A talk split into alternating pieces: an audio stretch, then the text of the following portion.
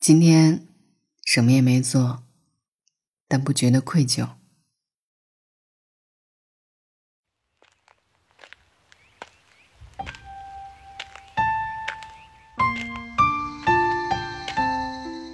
晴朗漫长的下午怎么过？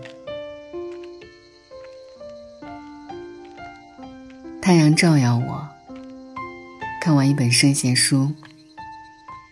古人英明，让精神活到了今天。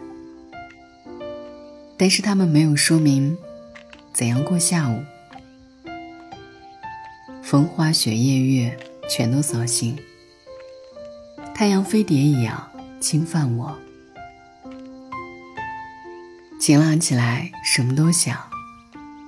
可是一个人活着，又过于瘦长。看书不如看大街，把表看成巨人脚，把窗子看成方块的脸。隔着百叶窗，人影一节节拖长，谁也扶不起他们。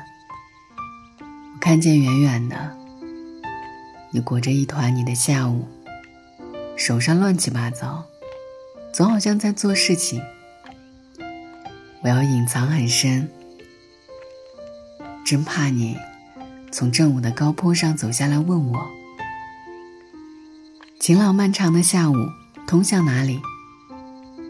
突然有什么咔咔走近，默人硕大，阴沉下了脸。这一下午终于完了。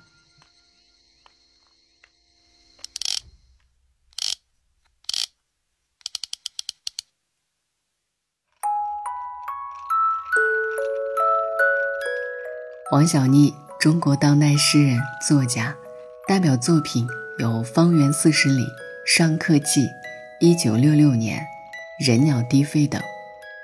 其实有时候想一想，是啊，我们的生活可以是无意义的。分享你的一个理想下午：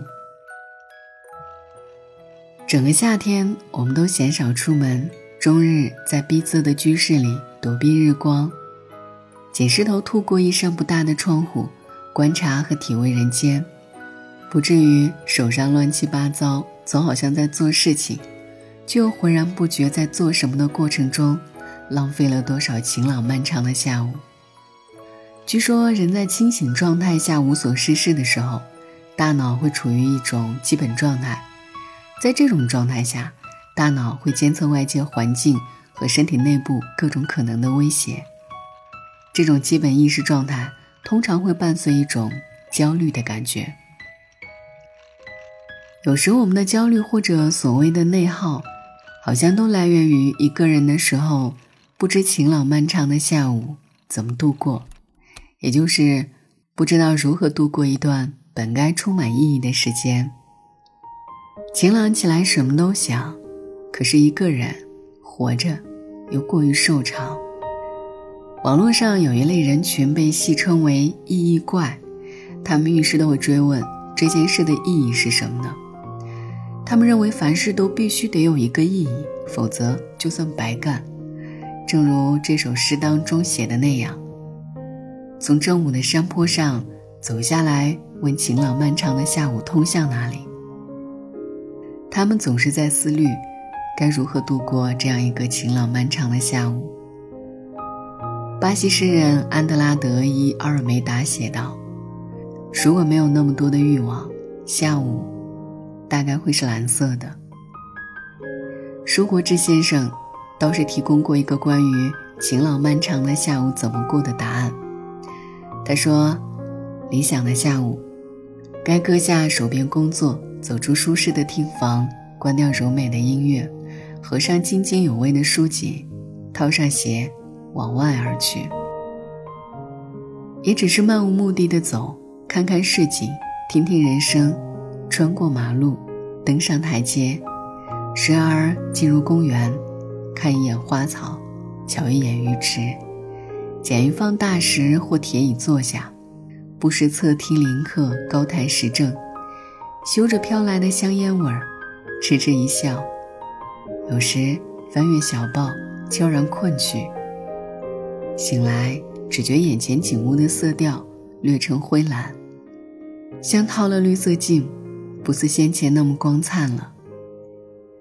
竟如同众人散场多时，只遗自己一个的那股晨光向晚寂寂。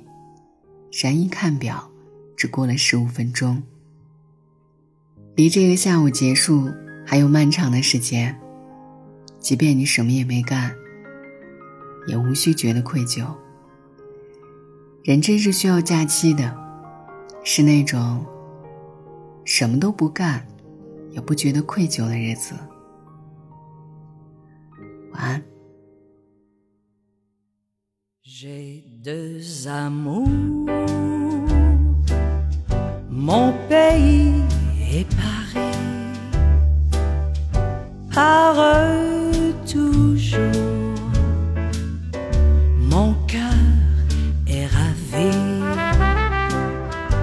Manhattan est belle, mais à quoi bon le qui m'ensorcelle, c'est Paris, c'est Paris tout entier. Le voir un jour, c'est mon rêve joli.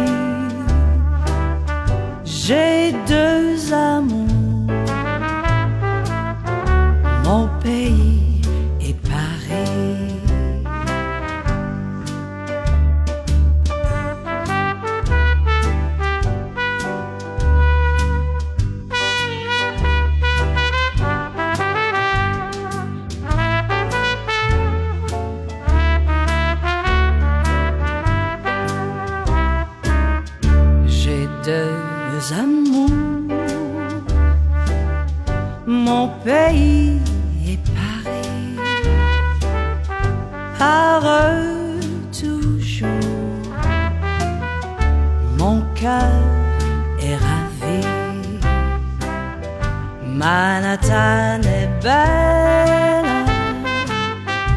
mais à quoi bon le nier?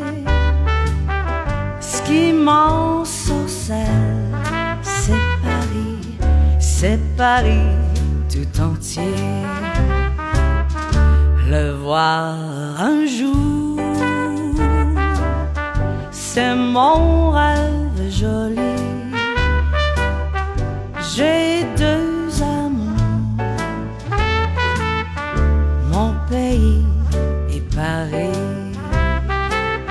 J'ai deux amours